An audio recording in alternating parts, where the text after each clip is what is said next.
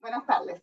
Comenzamos de nuevo un nuevo programa de Rompiendo Barreras, educándonos para ver un mundo extraordinario. Como habíamos mencionado anticipadamente, durante todo el mes de marzo vamos a estar hablando sobre el síndrome Down, ya que el día 21 de marzo celebramos el día ¿verdad? de la concientización del síndrome Down. Así que en la tarde de hoy estamos con unas personas muy maravillosas y estamos muy contentos de poder eh, compartir con ellos las experiencias, ¿verdad? Y que ustedes también aprendan sobre este síndrome.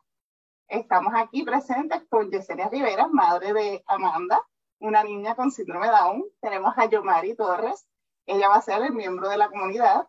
Tenemos acá a Edgardo José Pacheco, él es un joven con síndrome Down. Y tenemos por acá a Bianquinet Pacheco Miranda, que ella es terapista del habla. Y también, mira, nos va a hablar de la experiencia porque el jovencito que tenemos acá, pues es su hermano.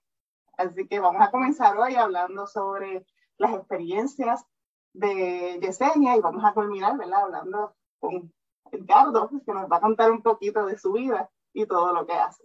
Así que voy a, a preguntarte, Yesenia, cuéntanos un poquito sobre lo que fue ese proceso de identificación o de enterarte, ¿verdad? Que venía una niña síndrome Down. ¿O te enteraste luego o durante el embarazo? Pues realmente fue una sorpresa para nosotros. Tuve un embarazo normal, eh, muy, muy lindo, sin ninguna complicación.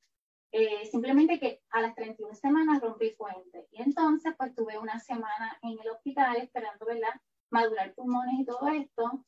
Eh, con la llegada de Amanda, eh, al recibir el ginecólogo no lleva tiempo y la recibió mi esposo como un neonatólogo. Entonces, este, ahí vieron unos pequeños rasgos, pero lo consultamos con varios y este, unos decían que sí, otros que no.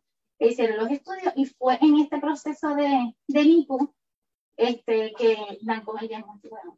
Oh cuando te dicen directamente era síndrome Down o te dicen hay algunas afecciones que estamos viendo físicas en ella, pero no identificaban que era síndrome. Sí, eran unos pequeños rasgos, se lo dijeron a papá, a mí no me lo dijeron hasta dos días después que se me lo dijo mi esposo.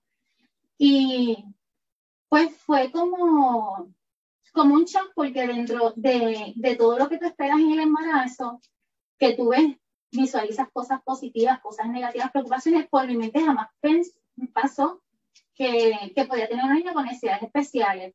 Este, después yo me pregunto, ¿por qué nunca se me ocurrió? Porque nosotras como madres siempre pensamos a veces en, en la, ay, es lo peor, pero nunca este panorama estuvo en mi mente. Y entonces, este, luego de, de que mi esposo pues me hace el comentario, la preocupación, yo no sé si un mecanismo de defensa, pero yo, no te preocupes. Entonces yo le di consuelo a él este, yo pienso que fue como un mecanismo de defensa hasta que poco a poco fui asimilando. Y yo digo que en la medida que tú pases por ese duelo, pases por este, esas etapas y las superes, pues tomas rienda y control de lo que puedes brindarle a tus hijos. Y yo creo que el que yo hubiese asimilado eso es con buena actitud, que lo hubiese llorado, que lo hubiese callado, que lo hubiese compartido, que me hubiese orientado, pues este me ayudó a enfrentar la realidad. Eh, y entiendo que es así. Definitivamente, ¿verdad? Eh, toda preocupación de una madre, ¿verdad? Una futura madre es saber, ¿vendrá bien? Sí. Y siempre uno tiene la fe y es como decimos, ¿verdad? Eh, muchas veces sobre, a mí no me va a pasar esto. Y eso yo creo que lo pensamos todos en algún punto de nuestra vida, pero sin embargo siempre está ese miedo a tal vez verla bien adentro. Y si no lo tuviste, pues estuviste muy feliz. Y, y yo pienso que también, este, conociéndote, ¿verdad? Que que se nota que eres una mujer fuerte, tal vez eso te ayudó bastante en que cuando se, se, se expresó este, la noticia, pudieras sobrellevarlo, ¿verdad? De, de, la mejor forma. De igual manera, no fue fácil, me imagino. No, no te niego que, por eso digo que fue como este primer momento de shock.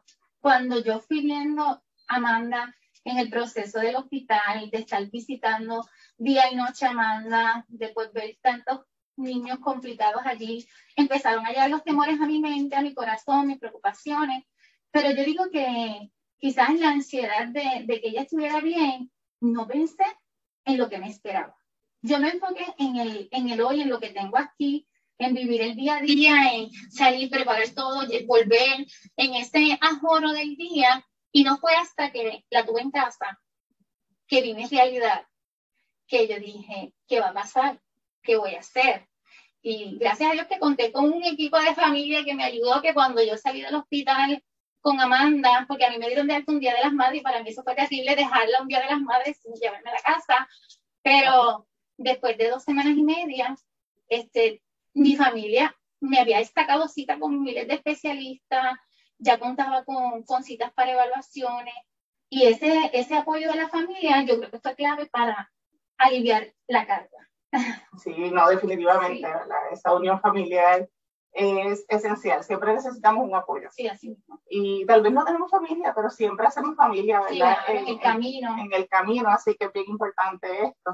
Este, no sé si él es el, menor de tu casa. Él es el tercero. El tercero. De la casa. Es el único varón. Okay. Este, pues en mi caso, pues puedo entender lo que está explicando aquí Yesenia, porque pues es un proceso de asimilación y en el caso de nosotras, ¿verdad?